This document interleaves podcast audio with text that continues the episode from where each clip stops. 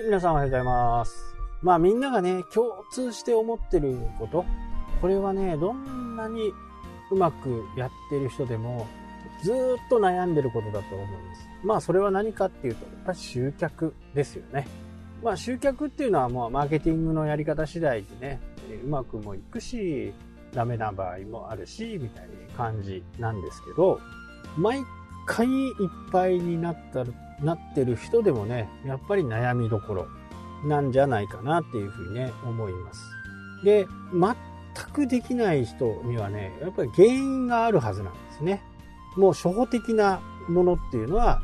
ターゲット層が違う。で、これはね、今回、えー今月の YouTube 動画で結構詳しく説明してるんですけど、ものによってターゲットを選ばなくてもいい場合と、まあ、具体的に言っちゃうと、コミュニティサイト、コミュニティで集客してる場合っていうのは、悩みをね、しっかりこう、ターゲットをしっかり見極めないとダメなんですよ。例えば10代、20代、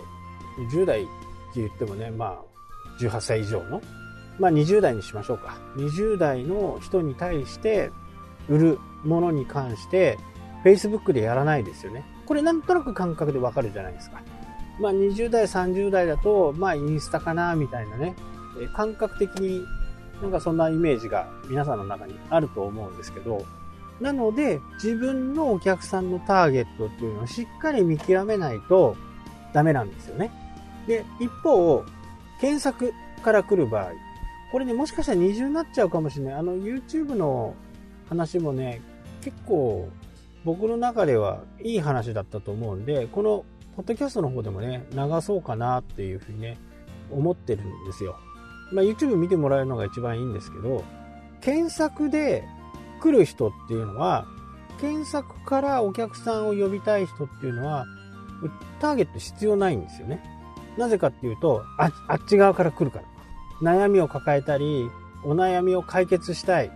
問題を解決したい人が、検索を使ってくるんですよ。だからターゲット層、ペルソナとかそういったものっていうのは、まあ仮定はしといていいかもしれないけど、そこをね、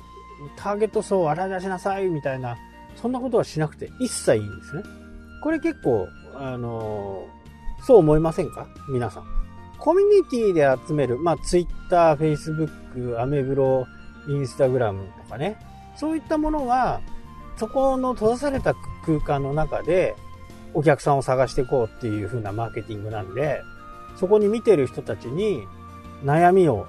こう提案して、あ、こんなことで悩んでませんか？みたいな感じで、ちょっとこう、言い方的にはちょっとまどろっこしいみたいなね、え感じなんですけど、検索って一発なんですよ。もう相手がもう悩んでるんだっていうのは意識であるから、その意識に基、意識に基づいて、えーブログやサイト、YouTube、これをね、用意しとけばいいだけなんですね。集客できない人が、よくあるパターン。集客できない人が必ずやっておきたい3つの方法とかね。そうなると集客できないと思って探してくるわけですよね。えー Google で探す。で、Google で探しても YouTube って出てくるじゃないですか。YouTube はご存知の通り Google に次ぐ第2の検索エンジンと言われてますから、YouTube に来ることもあるんですよね。ここがやっぱり重要なんで、もう相手が悩みが分かってきてるんで、集客のことについて悩んでる人が、えー集客方法とかね、集客なんちゃらとかいろいろこう検索するわけですよ。そこに合致しておけばいいという形ですから、比較的ね、SEO の要素が必要になってくると。一方、コミュニケーション、コミュニティで人を集めてる人たちは、まあ、感情に訴えるようなもの。まあ、ウォンツですかね。ニーズじゃなくて、ウォンツに訴えかけるようなもの。あなたはもしかしたら集客で悩んでいませんか？みたいなね、えーことが、やっぱ引っかかってくるのかなっていう風な形ですね。ここ結構違いはすごく大きいと思うんですよ。ターゲットを全くじゃあ想定しないで作れるかっていうと、まあそうでもないんですけど、でも集客、集客という言葉、集客に悩んでる人は、20代から70代まで、これ幅広い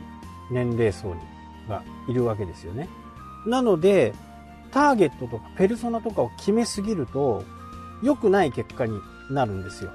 言ってる意味がわかるかなここはね、ちょっと難しいかもしれないですけど、でも、こう、そのソーシャルメディア一つにとっても、大体みんながやっているもの、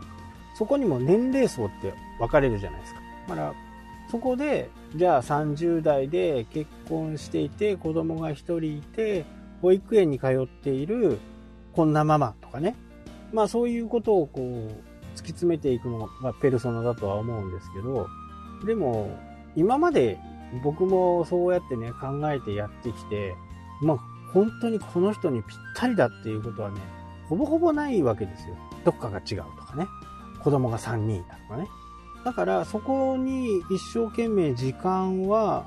かけなくてもね、検索の場合は相手から寄ってくるという風な形なんで、まあ、またね、釣りの話になるとあれですけど、定置網なんですよね。もう網仕掛けて、そこの中に入ってきた、言い方悪いけど、獲物をどう美味しくするかっていうことです。で、コミュニティで、コミュニティでやる人たちっていうのは、どちらかというと一本釣りなんですよ。そこに行って、一本の竿でね、一本の針で、それで釣り上げる。だから感覚的にはすごくこう、難しい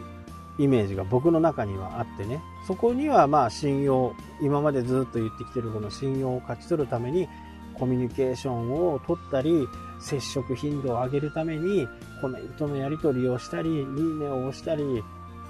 いろんなことをやってて、相手に、あれこの人って信用してもいいかもって思わせてからの一本釣りなんですよ。なんか、すごくこう、まどろっこしいじゃないですか。だから、検索っていうところをね、僕は一番、まあ、簡単だとは言いませんけど、